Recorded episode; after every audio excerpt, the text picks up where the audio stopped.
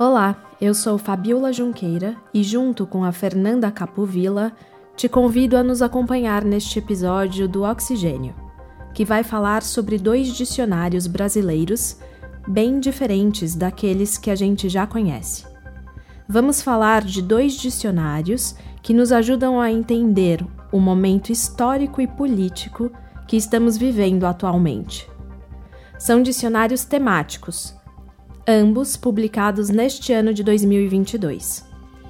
Será que estes dicionários fazem parte da divulgação científica brasileira? Será que eles realmente contribuem e estimulam o conhecimento e a promoção de debates?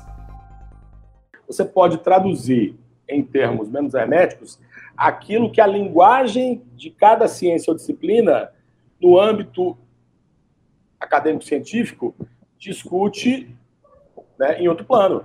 Mas é, é, é muito importante abrir esse espaço né, para mostrar para as pessoas né, como é que abrir a caixa da ciência e mostrar as ferramentas, né, as engrenagens, né, como é que funciona e como é que isso pode, pode, não necessariamente melhorar a vida das pessoas, de todas as pessoas, não só de algumas.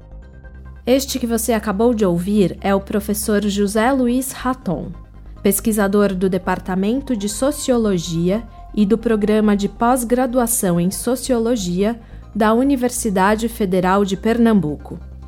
Ele também é coordenador do Núcleo de Estudos e Pesquisas em Crime, Violência e Políticas Públicas de Segurança da mesma universidade. Eu e o Zé.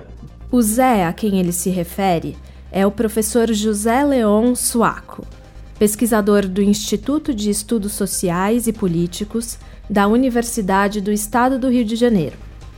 Além de outros temas, ele pesquisa sobre as formas de mobilização e oposição às ciências como contramovimentos científicos, negacionismos, ceticismos, anti-intelectualismo e as formas acadêmicas de organização em defesa das ciências.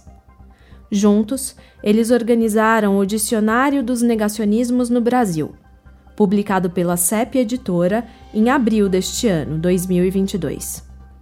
Nós vínhamos discutindo o tema, digamos, da anticiência, dos negacionismos, é, nos espaços acadêmicos da área de ciências sociais tanto em conversas informais quanto em mesas redondas, e, e seminários e é, grupos de trabalho científicos, né, acadêmicos.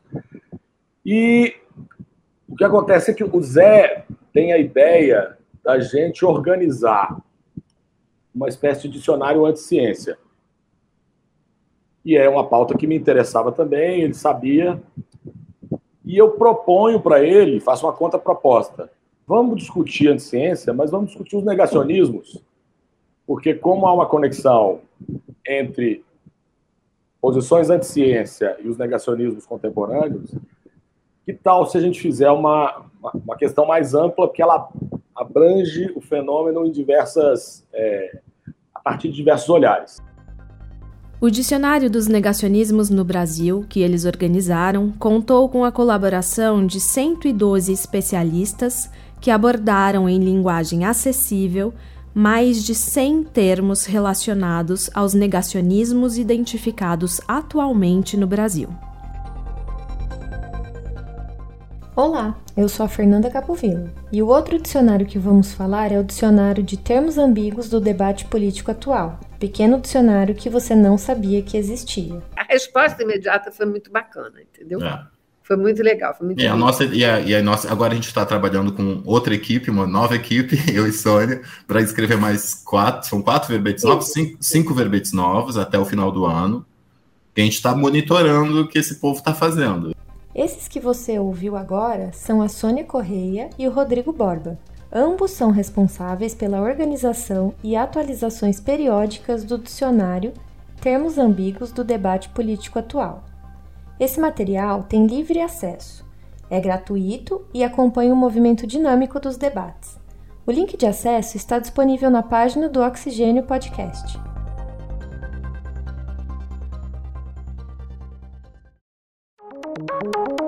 Você está ouvindo Oxigênio.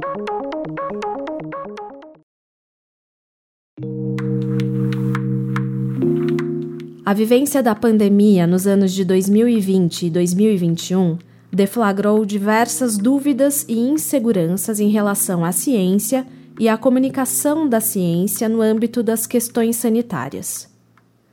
De repente, surgiram médicos infectologistas, biólogos, sanitaristas e diversos outros profissionais especialistas em diversas áreas comunicando sobre uma situação preocupante que resultou em mais de 680 mil mortos no Brasil e quase 6 milhões e meio de mortes no mundo. Mas o negacionismo não surgiu com o coronavírus.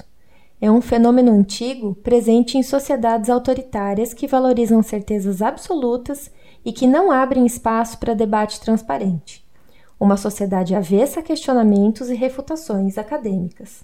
Faz parte do fazer científico, do desenvolvimento da ciência, a prática de compartilhar informações, expor métodos e viabilizar discussões. Os negacionismos fazem parte de um fenômeno complexo que deve ser desconstruído a partir de diversos aspectos. Nos últimos anos, vimos médicos anti-vacina, por exemplo. O termo pode parecer um conceito teórico, a princípio, mas não é.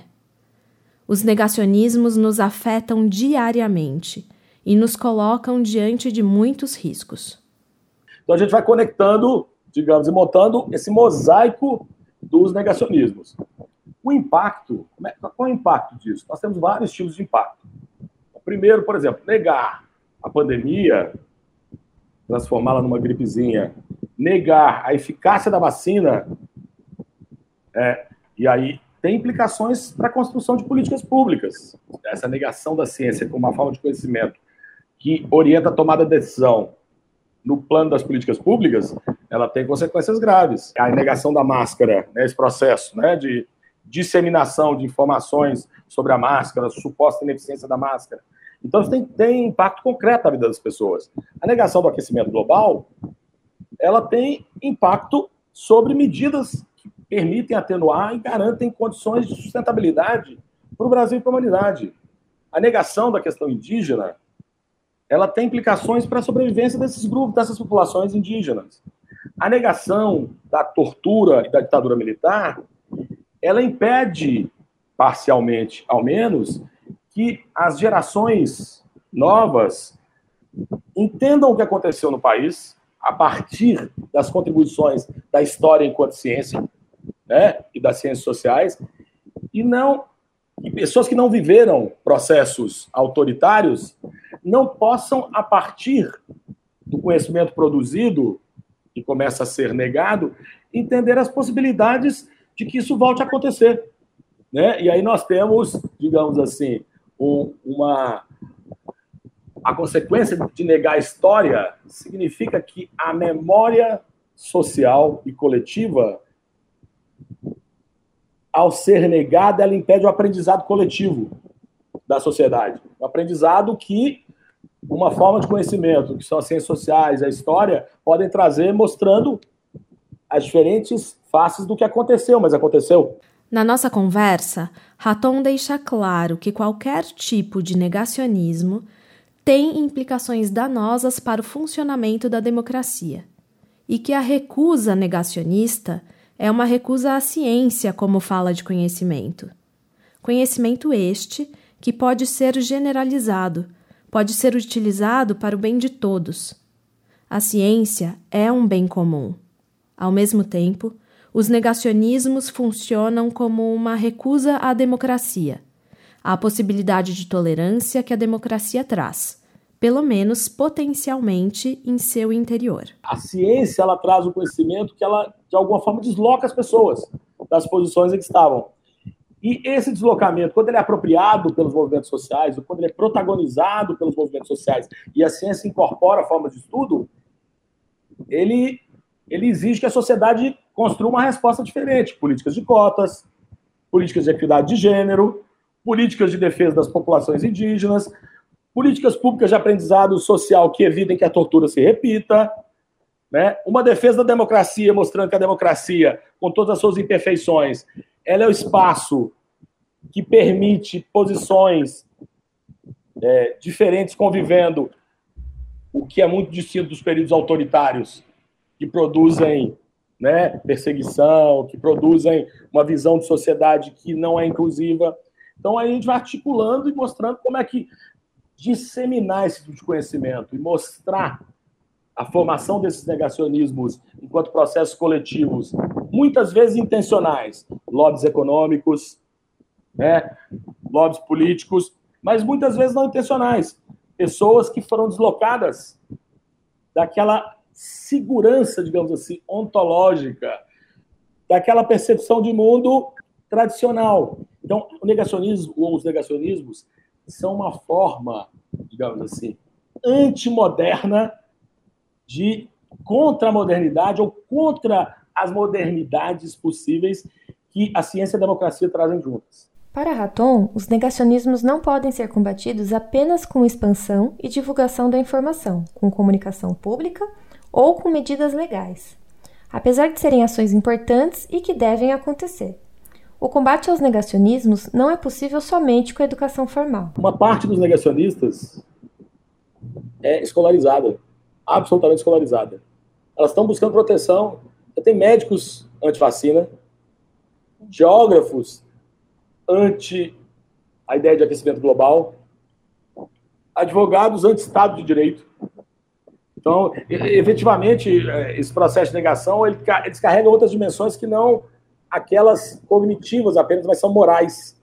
Morais e políticas. E aí a gente precisa né, criar formas de dialogar com setores né, é, que, que, estejam dispostos a dialogar. E a, por isso que a democracia é um espaço importante para isso, porque fora da democracia não tem a possibilidade de diálogo. E foi seguindo por este caminho da viabilização do diálogo que perguntei ao professor sobre o processo de decisão e escolha do formato da publicação. Por que um dicionário? A gente começou a pensar nas pessoas e também a pensar que tipo de publicação.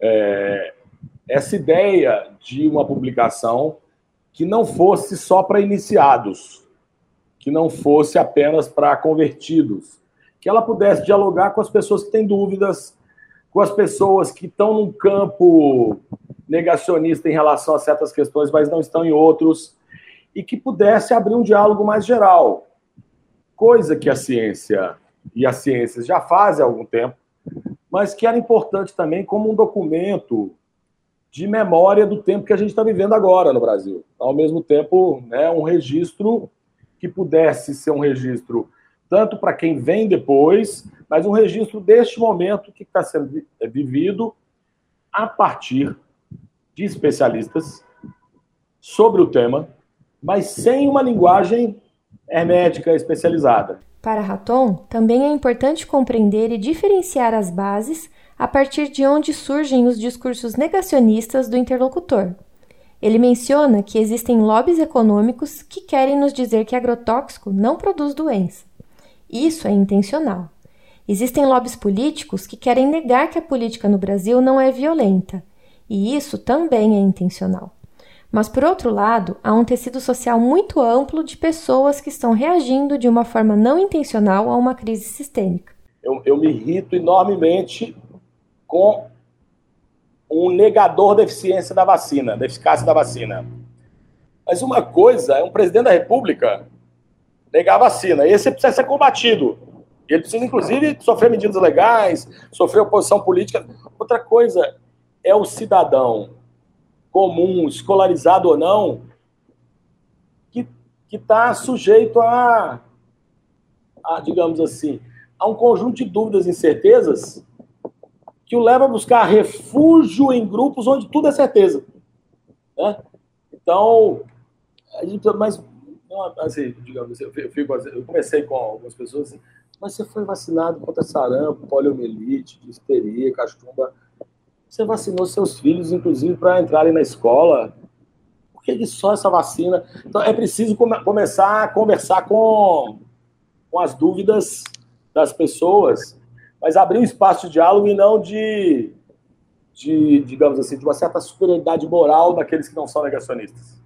Se a gente adotar essa possibilidade de uma superioridade moral, a gente não abre espaço para a incorporação desse conhecimento. Para além do dicionário, é intenção dos autores que a discussão tenha a possibilidade de outros formatos associados, que possam atingir outros públicos, que tenha a possibilidade de ser usado em escolas, que tenha a possibilidade de ser usado com grupos que não necessariamente terão a leitura como elemento primordial, mas sim em formato audiovisual ou um podcast. É importante a utilização de diversas linguagens para a educação científica de crianças ou de adolescentes com formatos adequados. Recentemente, voltei a conversar com o professor sobre a repercussão do dicionário desde o lançamento, em abril de 2022. A repercussão do lançamento do dicionário dos negacionismos no Brasil tem sido é, muito positiva é, nós somos convidados para vários eventos é, sob forma de live na internet é, em várias capitais brasileiras, além do lançamento é, que a editora, né, que a CEP organizou é, em São Paulo, Rio, Belo Horizonte, no Recife, né, onde foi o lançamento nacional. E estão programados outros lançamentos por demanda, inclusive, dos autores que estão espalhados pelo e autoras que estão espalhados pelo Brasil todo, é, em Natal, em João Pessoa, em Brasília, agora no Paraná e em outros estados. E a gente tem notícia de pessoas que têm encontrado nas livrarias o, o dicionário e têm entrado em contato com a gente. Houve um debate também na Fiocruz, foi um debate muito importante. É, enfim, o dicionário tem tido um impacto que é, que é bacana. As, as três primeiras semanas, quatro primeiras semanas é, a, posteriores ao lançamento do dicionário, é, o dicionário teve muito bem posicionado em termos de vendas é, na categoria jornalismo e jornalismo científico jornalismo história da Amazon. São categorias criadas pela própria Amazon, que não são muito precisas, mas que tem a ver com divulgação científica. E uma categoria também que é sobre história da, da América do Sul. Enfim, o dicionário a gente tem encontrado um retorno muito interessante. Algumas professoras e professores, pesquisadores e pesquisadoras universitários têm usado o, o dicionário com a graduação nas universidades. Enfim, o dicionário teve e tem um papel, é, tem tido um papel interessante é, nesse debate sobre os negacionismos do Brasil, que é tanto um problema público relevante, quanto é um problema que a universidade precisa se debruçar para poder pensar né, de forma mais qualificada, mas que possa ser comunicada também a, a, o impacto dos negacionismos é, no país e fora do país também.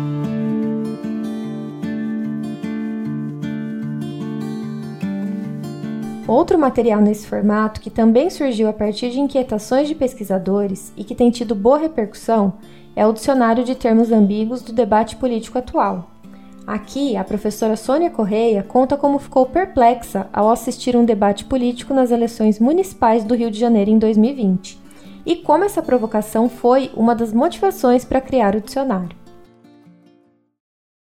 E, como a gente diz no, na introdução do, do dicionário, uma cena que foi particularmente mobilizadora para mim, e foi a partir daí que eu comecei a conversar com o Rodrigo sobre essa possibilidade do dicionário, foi assistir nas eleições municipais de 2020, no Rio de Janeiro, é, candidatas e candidatos à prefeitura sendo acusados pelo Crivella, que era candidato à reeleição, de serem ideólogos de gênero ou de que iriam propagar gênero ideologia de gênero na educação, sem saber como responder. Né? Totalmente é, desconcertados com a pergunta, tentando driblar a pergunta, né? mudando de assunto, claramente porque não sabiam o que fazer para responder. Né? Uma resposta razoável. Né? e perdendo a oportunidade, né, porque num debate eleitoral tem muita gente assistindo, aquilo é um momento. Os debates eleitorais são sempre pedagógicos, né? tem sempre uma dimensão pedagógica. Perdendo a oportunidade de explicar para um público mais amplo o que é esse dispositivo, qual é, qual é o estratagema desse dispositivo, por que, que ele é um fantasma, por que, que ele é um espantalho, por que ele não tem consistência. Esse dispositivo fantasma ou estratagema que a professora Sônia menciona é a forma distorcida como alguns termos têm sido usados pela direita conservadora já há alguns anos. Em 2011 e 2012, por exemplo, não era tão claro como estes termos descontextualizados e com significados distorcidos vinham sendo cultivados e disseminados amplamente gerando muita desinformação, fomentando o ódio e estimulando a formação de grupos inimigos, acabando com a possibilidade de diálogo, que é a base da democracia. A grande maioria desses termos, de é, cristofobia, ideologia de gênero, feminismo, do jeito que é usado pelo campo conservador, eles são usados de forma muito estratégica justamente para desinformar sobre o que, que, as coisas são, sobre o que, que é gênero, sobre o que, que é feminismo, sobre o que, que é ideologia.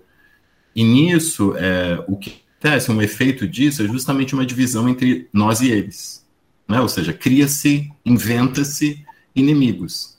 Então, os gays se tornam inimigos dos cristãos, os cristãos se tornam, né?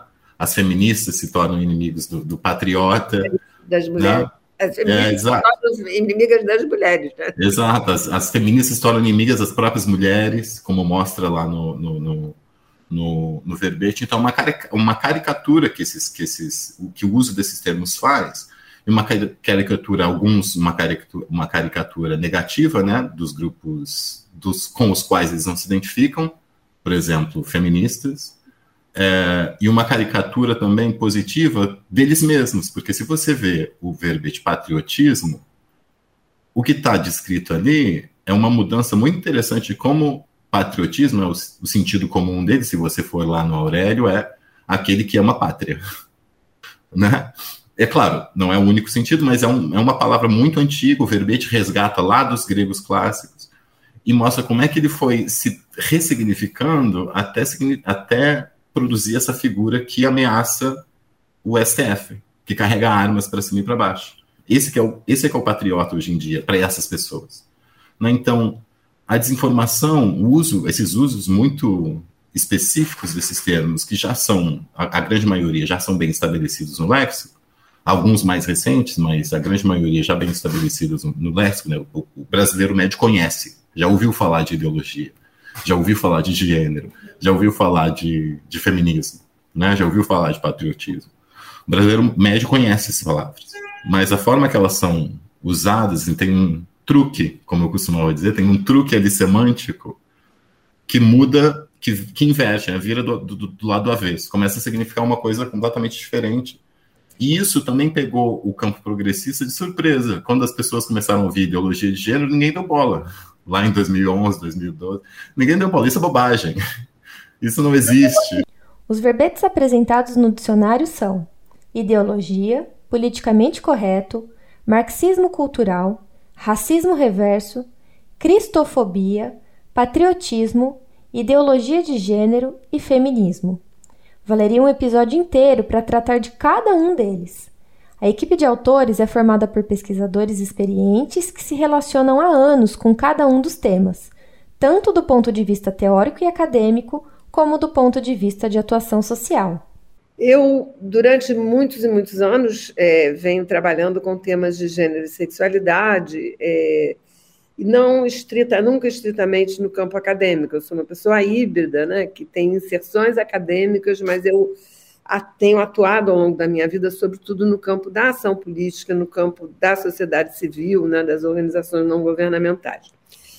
E por causa dessa trajetória, desde sempre, eu, eu tive ao longo dessa trajetória muitos momentos em que eu fizemos coletivamente esforços de tradução de temas complexos. Né?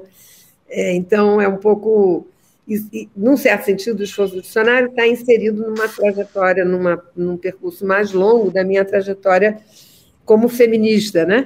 das pedagogias feministas. Né? Eu me lembro, por exemplo, fizemos muitas coisas nos anos 80, nos anos 90, né? de tradução de conceitos complexos, é, que é direitos reprodutivos, é, como as mulheres são tratadas na filosofia, né? uma série de exercícios de tradução de ideias complexas para é, uma audiência mais ampla, né, com menor acesso à informação e a esse tipo de produção de conhecimento. Assim como a Sônia, outros pesquisadores se dedicaram a estudar conceitos sociais e políticos. Mas parece que esse tanto de conhecimento acadêmico nem sempre chega à maior parte da população interessada e afetada pela discussão dos temas, especialmente sobre o renascimento da direita e suas consequências na sociedade há muito conhecimento produzido sobre esse renascimento da direita, né, e sobre esses vocabulários, ideologia de gênero, marxismo cultural, ideologia, muito conhecimento acumulado sobre isso. E o que estava nos, nos, incomodando assim, também de base era o fato de esse conhecimento não circular para as pessoas que são mais diretamente atingidas por, essas, por esses ataques. A grande maioria desses termos, desses, dos verbetes, eles estão descrevendo um processo de, de esse processo de fagocitação que é ou seja, pega um termo que já que todo mundo já conhece e, e, e, e o vira do avesso, né, para significar outras coisas. A professora usa o termo fagocitação para explicar como um determinado conceito acaba sendo compreendido de outra forma, totalmente diferente de seu significado original. Capturar uma terminologia que é usada pelo campo progressista, uhum. esvaziar o seu sentido, né? É, fazer, é, fazer dela um hospedeiro, né? retira a sua substância e coloca uma outra substância dentro. Então, é, um pouco foi essa a ideia, a gente começou a conversar. Eu tinha certeza que não dava para fazer isso sem o aporte da linguística. E foi daí que surgiu a ideia de criar um material consistente, confiável, com linguagem narrativa e acessível ao grande público, utilizando inclusive imagens em cartoons e vídeos para facilitar a compreensão. Então, quando ela chegou com essa ideia, ela tinha, uh, tinha tido acesso ao dicionário é, francês, que é muito complexo, é, é uma terminologia muito complexa. Daí a gente chegou à ideia, então vamos fazer um dicionário para alunos de graduação. E mais ainda, por que a gente não faz um, um outro dicionário para alunos de, de, de, ensino médio? Daí nisso, eu, eu convidei uma colega minha aqui da UFRJ, que é especialista em tradução, que se interessa muito por linguagem acessível, né? Então, ela, a Janine, professora Janine Pimentel, ela disse, claro que eu aceito, eu, eu me interesso muito porque é um projeto, é, é, ao fim e ao cabo, é um projeto de divulgação científica. Porque todos os verbetes, embora, embora sejam, tenham uma linguagem bastante acessível, no, no, no, no dicionário dos termos ambíguos, na versão para graduação, uma, uma linguagem mais jornalística, e na outra, na outra versão, a, a versão jovem, uma linguagem muito mais jovem, de fato, a intenção é seduzir o leitor e aproximar o público destes termos, informar, estimular o diálogo e o debate. Porque além dos, dos, dos, dos textos, os dois dicionários têm cartoons, que servem de resumo do texto. Né? Seria uma tradução intersemiótica, ou seja, a ideia que está no texto desenhada pela Carol Ito. É, e estão os, os cartoons nos dois dicionários, nas duas versões. E além disso, há um videozinho que é ainda mais resumido, um videozinho de dois minutos, menos de dois minutos, que, que o conteúdo, a ideia principal do texto ainda está mais resumida. Ou seja, tem um rico material pedagógico aí né? Além de disseminação, ou seja, vamos atingir o maior número de pessoas possível, serve de um material pedagógico muito rico. Tem muita coisa que se pode fazer em sala de aula, por exemplo. Uma das dificuldades do processo complexo de elaboração e pesquisa do dicionário foi encontrar a origem de alguns termos e acompanhar como ele foi se transformando ao longo do tempo. O professor Rodrigo nos deu um exemplo sobre o racismo reverso, que não existe da forma como tem sido usado atualmente. Então, cada, cada pessoa da, da, equipe ficou responsável por um termo, a gente fazia os, os, a pesquisa, né? muita pesquisa envolvida, muitas leituras. É, à medida que novos termos foram aparecendo, outras pessoas foram entrando. Esse é o caso de racismo reverso, por exemplo. E em vários desses, eram muito, era, foi muito difícil, por exemplo, achar a origem desses termos. E às vezes as origens eram muito surpreendentes. E um, e um bom exemplo é do racismo reverso, porque racismo reverso foi um termo cunhado pelo movimento negro nos Estados Unidos. Não para falar do que hoje se chama racismo reverso, mas para falar de outra coisa. Era um, era um movimento político, em que negros, se, se a comunidade negra se reunia para votar em políticos negros. Isso chegou hoje significando uma, outra, uma coisa completamente diferente, que seria racismo contra pessoas brancas, que é um negócio que não existe. Para finalizar, os professores destacam mais uma vez a característica intencional de transformação e manipulação dos termos. É preciso conhecer a teoria para transformá-la e divulgá-la de forma distorcida em benefício de interesses próprios. É a construção de uma mentira, não é uma simples informação errada sem intencionalidade que surgiu a partir da falta de conhecimento de quem a divulga. Aqui não, você tem uma desinformação elaborada de maneira muito sofisticada, porque recorre a uma terminologia consagrada, é. né? consagrada na produção científica, é, recorre a argumentos científicos, né?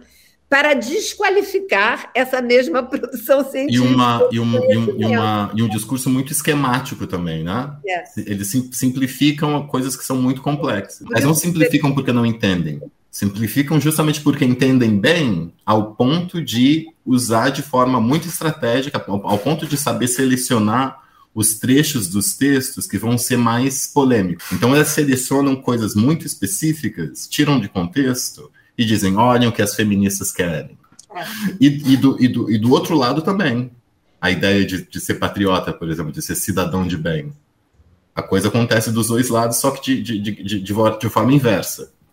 Né? Ou seja, para produzir uma identidade boa para eles, nós não temos ideologia, nós nos preocupamos com as mulheres, nós nos preocupamos com as famílias. Quem tem ideologia é esse povo aí que pensa em ideologia de gênero.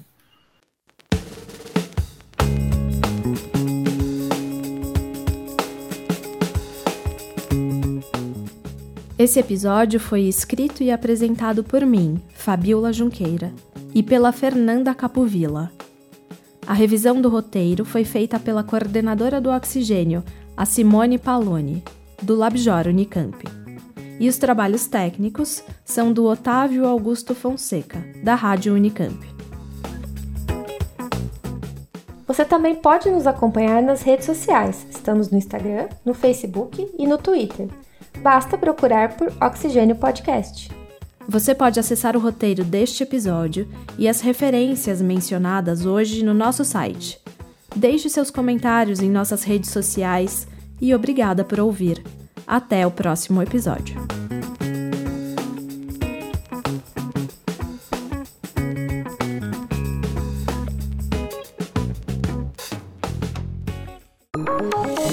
Oxigênio um programa de ciência, cultura e tecnologia, produzido pelo LabJor em colaboração com a Rádio Unicamp.